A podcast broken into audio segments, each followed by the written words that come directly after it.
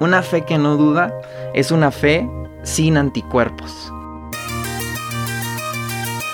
Si nosotros no dudamos, alguien más sí lo va a hacer por nosotros.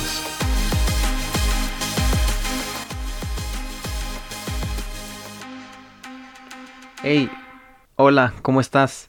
Gracias por estar viendo este video, por estar escuchando este podcast. Una fe que duda.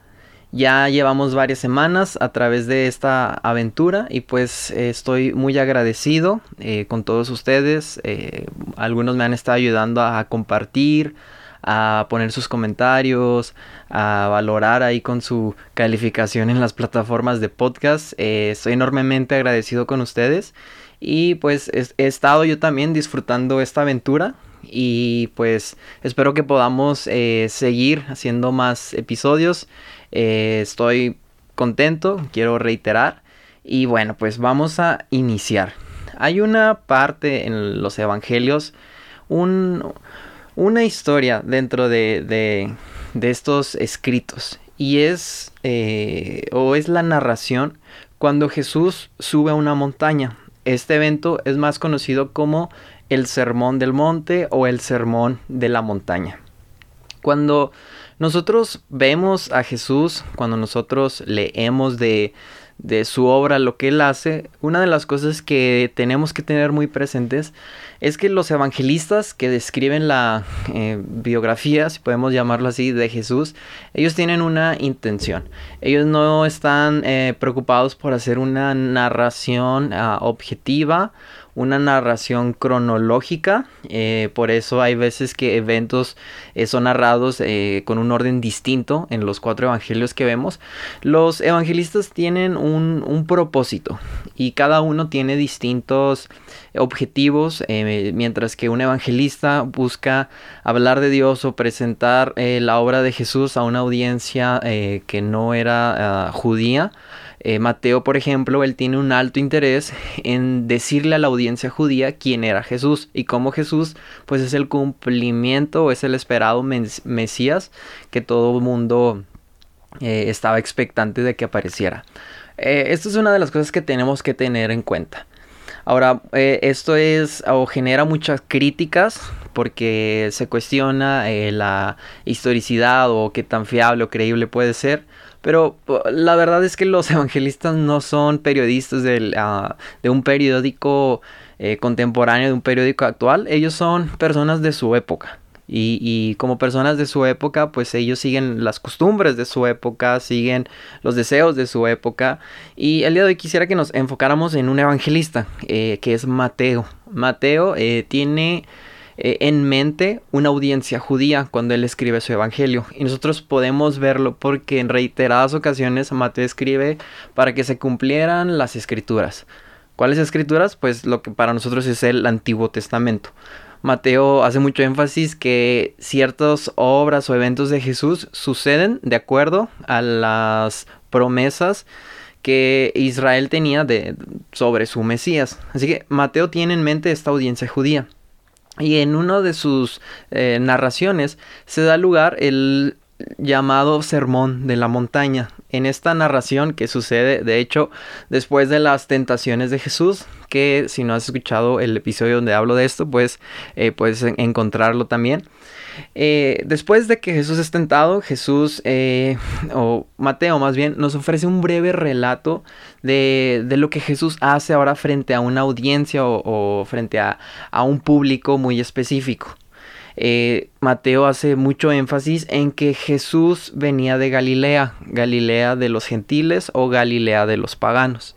Galilea era un lugar, era una zona eh, mayormente ah, conocida por porque la gente que habitaba allí pues no eran todos eh, eh, judíos, no practicaban la religión judía. Como tal, era conocida como Galilea de los gentiles o Galilea de los paganos. Y Jesús viene de esta zona, Jesús viene de Galilea. Sabemos que él nace en Belén, pero después él y su familia buscan refugio en, Egipto y cuando él regresa, pues ellos se establecen en Galilea donde Jesús crece.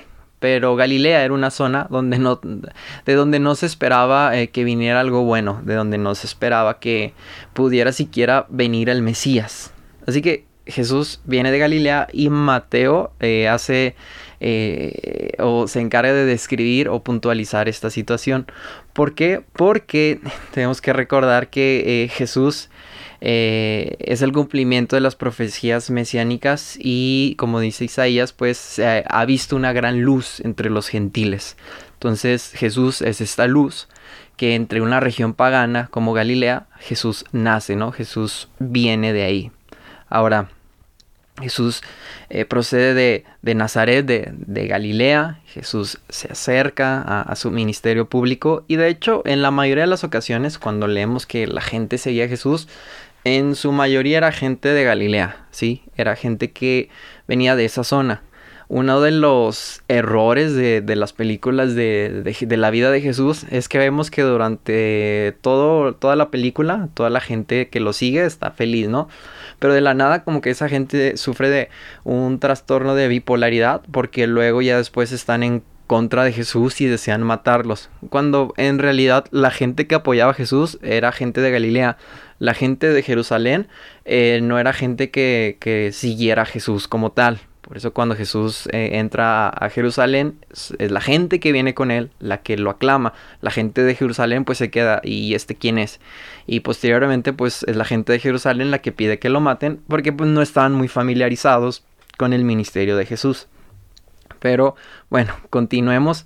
Mateo eh, hace mucho énfasis en este tipo de particularidades. Él se encarga de en cada detalle eh, recordar una promesa de los profetas, recordar algo del Antiguo Testamento para decirnos que es Jesús quien cumple este, eh, esta palabra.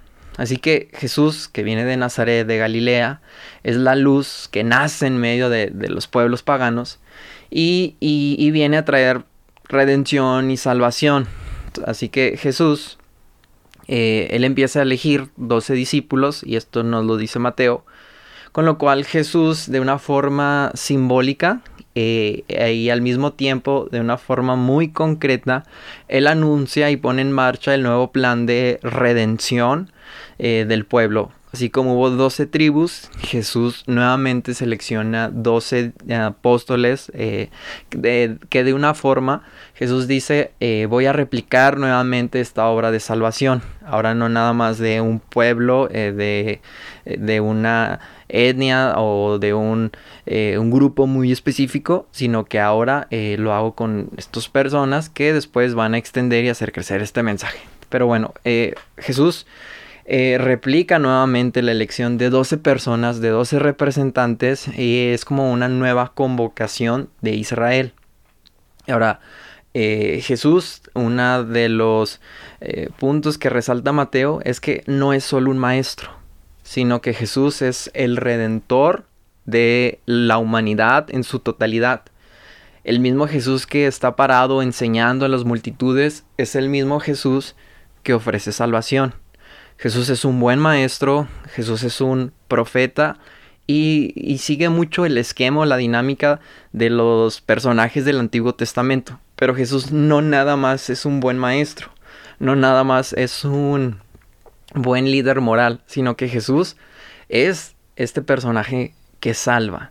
De hecho, eh, C.S. Lewis en su libro Mero Cristianismo, él, dice que eh, no podemos decir que creemos en Jesús como solo un maestro moral, y, rechazar eh, todo lo, demás, porque Jesús en algunas partes él dice que tienen que hacer solo eh, lo que él hace. La forma en la que habla Jesús, pues en algunos momentos pudiera ser muy arrogante para un maestro moral. Así que dice es Luis. Entonces, o creemos todo lo que Jesús dice que es, o en realidad no creemos nada. Ni siquiera sería un buen maestro moral. Es, un detalle que quisiera añadir. Eh, pero bueno, Mateo, en pocas líneas, en 14 versículos, él empieza a dibujar esta imagen de Jesús empieza a presentar como el, el, Mesías de acuerdo a las escrituras judías, se empieza a hablar del origen, nos recuerda de dónde viene y después en, los siguientes capítulos, después del capítulo 4, eh, sucede ahora sí el evento eh, magistral. el sermón de la montaña. ¿Y de qué se trata este evento? Bueno, eh, Mateo nos presenta las palabras a Jesús de una forma muy especial. ¿Y cuál es el interés que tiene Mateo? Pues Mateo, teniendo en mente la audiencia judía a la que él eh, está hablando, él empieza a presentar a Jesús como el nuevo Moisés, ¿sí? En el sentido más profundo que nos podamos imaginar, así como en el libro de Deuteronomio, cuando Dios le dice a Moisés que después de él eh, Dios levantaría un profeta, solemos pensar que este profeta es eh, se refiere a toda la línea de profetas que siguieron el Antiguo Testamento. Pensamos en Samuel, Jeremías, Isaías. Pues Dios le dice a Moisés, después de ti voy a levantar un, profeta. Pero lo que pasa, y Deuteronomio es muy claro cuando termina, dice, después de Moisés no hubo nadie que hablara con Dios cara a cara. Así que en realidad esta eh, promesa no se cumple con la llegada de los siguientes profetas. En realidad este espacio está vacante, queda vacía. Y es aquí donde Mateo empieza a poner a Jesús como esta persona que llena este vacío. Pues Jesús, en efecto, él habla con Dios cara a cara. Eh, Jesús eh, está íntimamente ligado al Padre, Jesús es uno con el Padre, eh, Jesús es quien llena realmente este vacío. Y así como Moisés fue un profeta para su pueblo, pues Jesús, que es capaz de llenar y superar este vacío, es un nuevo maestro para Israel. Y no nada más un maestro, sino que Él es así, Él es el auténtico Salvador de Israel. Así que en Mateo capítulo 5 pues se nos introduce ya este discurso y dice al ver Jesús el gentío subió a la montaña, se sentó y se acercaron sus discípulos y él se puso a hablar enseñándoles y bueno, sigue ya después. Pero dice, se acercó a la montaña, subió a la montaña eh, para ver qué podía ver y todo. Bueno, no, es cierto. Jesús sube a la montaña, se pone a hablar y, él está hablando delante de toda una multitud. ¿Por qué Mateo describe así este evento? Recuerda, Mateo tiene un interés. Está presentando a Jesús como el Mesías judío. Y, Jesús es también el nuevo Moisés. Así como Moisés subió al monte Sinaí y delante de toda la multitud del pueblo de Israel comparte los mandamientos, Jesús es este personaje superior a Moisés que ahora de la misma forma en una montaña frente a una multitud nos empieza a compartir su enseñanza. Y como dice eh, el evangelista, Jesús se sienta eh, en este lugar, Jesús empieza a hablar, pero Jesús no habla desde la autoridad de Moisés. Jesús no habla como un buen maestro que aprendió las palabras de Moisés sino Jesús habla desde su autoridad, como una persona que tiene autoridad en sí mismo. Ahora, todos los rabinos, eh, los, ah, las personas del primer siglo que enseñaban a, a, los judíos, pues eran estimados, pero estos se sentaban en la cátedra de Moisés o se sentaban bajo la autoridad de Moisés. Pero Jesús es algo diferente. Jesús no se sienta sobre la cátedra de Moisés, sino que Jesús se sienta sobre su misma cátedra, pues él tiene autoridad por sí mismo.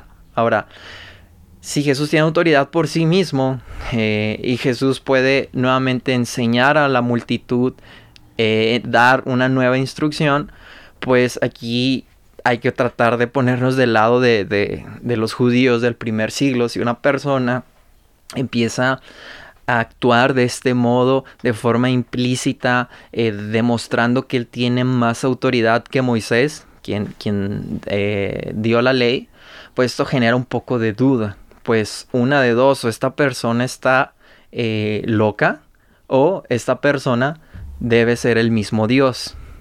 Y aquí es donde nos tenemos que poner a pensar, o Jesús estaba mintiendo, o Jesús es más que Moisés, Jesús es el mismo Dios.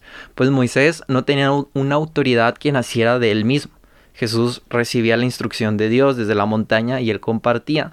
Pero aquí Jesús, él, él mismo tiene autoridad para compartir una enseñanza. Así que o Jesús está loco o él es el mismo Dios de Israel sentado frente a la multitud. Y como vamos a ver eh, eh, en los próximos minutos, eh, otra de las cosas que Mateo ah, hace énfasis es que leemos que en el texto Jesús empieza a hablar y una de las palabras claves es, es la palabra discípulos. ¿sí? Jesús habla frente a sus discípulos. Mientras que la enseñanza o la instrucción de Moisés eh, tenía como enfoque solo la gente que era descendiente de los hijos de Israel, a un grupo muy limitado, eh, Mateo habla de discípulos. Y de esta forma el círculo eh, ya no está restringido o ya no está limitado, sino que ahora ha sido ampliado. Pues ya no se requiere descender de alguna persona, tener una ascendencia, sino que estas palabras, esta nueva instrucción de este personaje más grande que Moisés, está dirigido a todo aquel que lo escucha. Eh, todo aquel que lo escucha y obedece puede ser un discípulo. Así que esta nueva enseñanza pues es magnificada aún más en el futuro. Nosotros sabemos eh, lo que esto implicaba, pero en ese momento pues era revelador. Pues ahora eh, este mensaje no estaba, eh, no era exclusivo de acuerdo a una procedencia, sino que es la escucha la que activaría o permitiría que cualquier persona se acercara a esta nueva enseñanza. Y hoy en día pues no importa realmente de quién descendamos, en dónde vivamos, eh, de qué país seamos. Eh, lo que importa es que estemos dispuestos a escuchar, a abrir nuestro corazón eh, y nosotros podemos ser estos discípulos que se sientan con confianza en este nuevo monte, en esta, nueva ah, enseñanza que este personaje, Jesús el Mesías, pues está trayendo a todos nosotros. Así que, pues Mateo empieza a escribir y nos habla de un Israel renovado, un Israel que ahora no excluye o anula al antiguo, sino que este Israel es más grande, pues eh, eh, el pueblo de Dios ahora se vuelve un pueblo universal, ¿sí? Eh, y quédate con esa palabra, universal. Así que Jesús se sienta en la cátedra de Moisés, pero no como los maestros, sino como alguien más grande, como alguien que tiene toda la autoridad para hablar, para compartir una enseñanza. El evangelista, que es Mateo, nos dice eh, todo esto, él empieza a, describir lo que sucede y, y, y, este evento pues tratemos de imaginar Jesús ahí sentado quizá tú lo has leído y es como que, bueno, pues sí, llegó un monte y empezó a hablar. Pero la similitud que hay entre este evento con el evento del Antiguo Testamento cuando Moisés comparte la enseñanza al pueblo de Israel que acababa de ser liberado, que eh, iba a tener una identidad distinta, eh, esta ah, similitud pues es totalmente intencional, pues así como Israel había sido redimido y era llamado a vivir eh, para Dios y para hacer luz a las naciones, ahora esta nueva humanidad, bueno, este nuevo pueblo ya no está reducido a una nación específica, sino que ahora toda la humanidad es llamada, es invitada a ser parte del pueblo de Dios para hacer luz en todo lugar. Así que eh, eh, eso es eh, algo revolucionario, es algo novedoso. ¿Y por qué la importancia de la montaña? Bueno, la montaña, las montañas tienen una historia en la vida del pueblo de Israel, empezando con Moisés, pero otro ejemplo es Elías. Elías en el Sinaí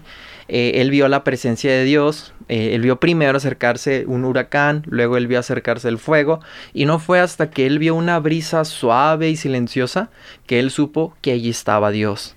Así que este evento se cumple en Jesús nuevamente.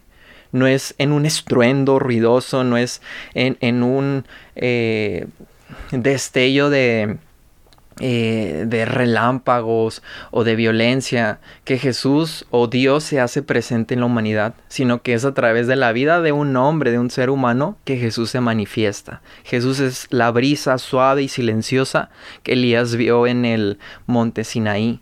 Ah, y, todo esto eh, podemos recordar o nos debe llevar a reflexionar cuando Israel se encontraba en el monte eh, cuando estaba Moisés, ellos vieron fuego y ellos se asustaron. Incluso le dicen a Moisés, Moisés, no queremos que Dios nos hable, eh, tú háblanos porque tenemos miedo. Pero aquí eh, Dios habla muy de cerca y ya no desde el misterio, pues cuando habla frente a Israel, eh, habla desde una nube, desde lo oculto, ahora Dios habla de, eh, de, una forma manifiesta, de una forma pública, de una forma clara. Dios está siendo revelado a través de Cristo Jesús y Dios está cerca, ahora ya no hay una nube, sino que la gente puede ver con claridad. Ahora eh, Jesús desciende a la profundidad del sufrimiento, pero precisamente ese acto de descender, de exponerse con tal claridad, es aún sigue siendo algo eh, no tan sencillo. Pues eh, Juan dice, es duro este lenguaje, ¿quién puede escucharlo? Eh, a pesar de que ahora Jesús aparece revelándonos a Dios, no por eso su mensaje es menos importante o menos imponente.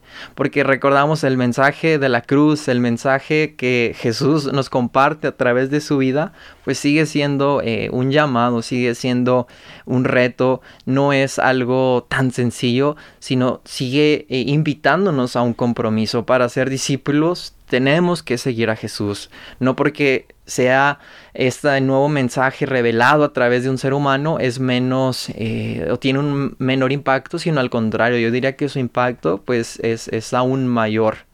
Pero sigamos. Eh, Jesús eh, está en esta montaña y Jesús en, a través de sus instrucciones, él trae una nueva Torah. Recordamos que la Torah o el Pentateuco son los primeros cinco libros de la Biblia catalogados o o son vistos dentro de los grupos religiosos judíos como la enseñanza donde parte todo, ¿no? Es la ley de Dios. Así que Jesús es la nueva Torah de Dios hacia la humanidad. Y Moisés solo había podido traer su Torah, su enseñanza, sumiéndose en la oscuridad de Dios en la montaña. Pero en esta nueva Torah, en esta nueva enseñanza, Jesús eh, al ser uno con el Padre, Él nos revela de forma completa eh, todo su mensaje. Y, y bueno, estamos en este evento. Jesús es más grande que Moisés. Y Jesús está ahí. Cuando nosotros eh, vemos lo que esto eh, representa, pues es, es importante, ¿no? En, en, primer lugar, ya cuando Jesús está en este monte, Él empieza a hablar de las bienaventuranzas. Eh, bienaventurados los mansos, los humildes, los que sufren, los que son perseguidos, los que tienen hambre y sed de justicia. En segundo lugar, eh, Jesús empieza a ofrecer su reflexión, su nueva enseñanza, su nueva Torah, su nueva instrucción. Y aquí Jesús eh, entra en un diálogo con, su gente y, nos dice antes les fue dicho esto, pero yo les digo, ahora hagan así. Y, y, aquí debemos recordar que eh, Jesús hace algo que solo Dios podría hacer. Y nosotros diríamos exactamente, ¿no? amén, Jesús es Dios. Pero para los judíos, que una persona eh, dijera la o expresara eh, el mensaje de la forma que Jesús lo hacía, pues era como si esta persona se llamara a sí mismo Dios. Y por eso muchos eh, rechazan, perdón, el mensaje de Jesús porque se hace igual a Dios. De hecho, hay un libro muy bueno que se llama Un rabino habla con Jesús de Jacob Neusner. Y este rabino, de una forma eh, imaginaria, se pone en este preciso momento durante el sermón de la montaña y él empieza a dialogar con Jesús. ¿sí? Sin, eh, es una buena lectura y ahí y, nos permite entender las diferencias entre el judaísmo y el cristianismo y el por qué muchos eh, judíos no pueden seguir a Jesús. Eh, a resumidas cuentas, el rabino Neusner dice precisamente esto, porque Jesús nos pide hacer algo que solo Dios podría hacer. Y exactamente, ¿no? Nosotros diríamos amén. Eh, Jesús es esta nueva eh, revelación y es esta nueva enseñanza. Oíste que fue dicho esto, pero yo les digo, ahora hágase así. Y finalmente el sermón de la montaña pues termina con el Padre Nuestro. O, eh, eh, o Jesús enseña a sus discípulos a orar de una forma nueva. Pues ahora dice, oren así, ¿no? Padre Nuestro que estás en los cielos. Y desde el principio hasta el final de sus palabras, pues Jesús eh, trae una nueva enseñanza y nos enseña a vivir de una forma distinta. Y, es el sermón en la montaña, eh, uno de los más preciosos, porque Jesús no solamente habla como un buen maestro, Jesús nos habla como Dios. Jesús eh, nos habla y extiende el llamado que se le había hecho a Israel, ahora lo convierte en un llamado universal pues ahora todo aquel que en él cree puede acercarse, puede ser sus discípulos. Ah, y, yo creo que eso es algo increíble. Eh, lo que vemos ahí es un suceso ah, extraordinario y la forma en, la que el evangelista Mateo lo hace, él tiene muy en mente todos los elementos judíos y, y están allí presentes. Jesús es más grande que Moisés, Jesús está aquí. Y, Jesús nos llama a vivir una vida distinta. Si antes se nos fue dicho esto, ahora Jesús cambia, trae un cambio, trae una nueva instrucción, una nueva Torah y nos manda a vivir de esta manera. Eh, y no se trata de que antes hubo una eh, eh, contradicción y que están peleados, sino como dije en uno de los episodios de Quién mató a Jesús, el camino de conocer a Dios a través de la Biblia es un camino, es un viaje progresivo, donde la humanidad, eh, empezando con Israel, va comprendiendo poco a poco cómo es Dios, hasta que llegamos al clímax de esa revelación con Jesús, eh, el Dios encarnado, el Dios hecho hombre. Y, este Jesús eh, nos dice, antes eh, se les dijo esto, antes vivieron así, pero yo les digo, ahora vivan así. De hecho es muy extraño cuando hablas con personas y les dices, es que tenemos que vivir de esta forma, tenemos que perdonar, tenemos que amar a nuestros enemigos, y luego te dicen, no, no, no, pero yo veo que acá eh, Israel asesinaba a sus enemigos, es más, mataban hombres, mujeres y niños. Y, y bueno, ellos es como que dicen, si Jesús dice esto, pero Moisés dice esto, entonces yo voy a escuchar mejor a Moisés. Cuando precisamente Mateo dice, aquí tenemos a un nuevo Moisés, tenemos a alguien más grande que Moisés. Y otro evento que sucede en los evangelios que también eh, aclara esto es cuando en la montaña nuevamente se aparecen Moisés y Elías. Elías en representación de los profetas y Moisés en representación de la Torah, de la enseñanza, de la instrucción. Y, cual, desde el cielo se escucha una voz que dice, eh, este es mi hijo, a él escuchad. Y, y de esta forma los profetas y la ley son ordenados a a dar obediencia a las palabras de Jesús. ¿Sí? Eso es lo que sucede. La Torá y los profetas son mandados por parte de Dios a ponerse bajo las órdenes de Jesús. Así que cualquier cosa que veamos tenemos que filtrarla o tenemos que ponerla a la luz de lo que las palabras de Jesús dicen. Y no se trata de negar el pasado. Como dije, tenemos que valorar el proceso que se llevó a cabo, cada etapa por el que el pueblo atravesó para llegar a conocer a Dios. Y Jesús es no solo un maestro arduo, no es solamente un rabino más, sino que Jesús habla con toda la autoridad del mismo Dios, porque en efecto, Jesús es el Dios de Israel, que ahora nos manda a vivir una vida distinta, que nos manda a amar, que nos manda a perdonar y que nos manda a hacer luz en donde quiera que nos encontremos. Así que la próxima vez que alguien te diga, oye, pero yo prefiero odiar porque así eh, como decían, como mataban, recuérdale, oye, pero Moisés se puso bajo las órdenes de Jesús. Jesús es el nuevo Moisés. Y tratemos de encontrar en cada pasaje a Jesús y a su presencia. Pues aún cuando Elías viene después de todo el fuego, después eh, de todo el estruendo, Dios le da una breve enseñanza. Y cuando él estaba en la montaña, Elías reconoce Dios no estaba en el fuego, Dios no estaba en el huracán, sino Dios estaba en una suave brisa. Y es a través de esta suave brisa, no menos impactante, no menos poderosa, que el cambio, la salvación puede producirse en la humanidad. Así que, bueno, mi deseo es que tengas un excelente día, que te vaya muy bien, eh, donde quiera que estés. Ayúdame a, compartir eh, este episodio si es que te ha gustado. y bueno, nos escuchamos hasta la próxima.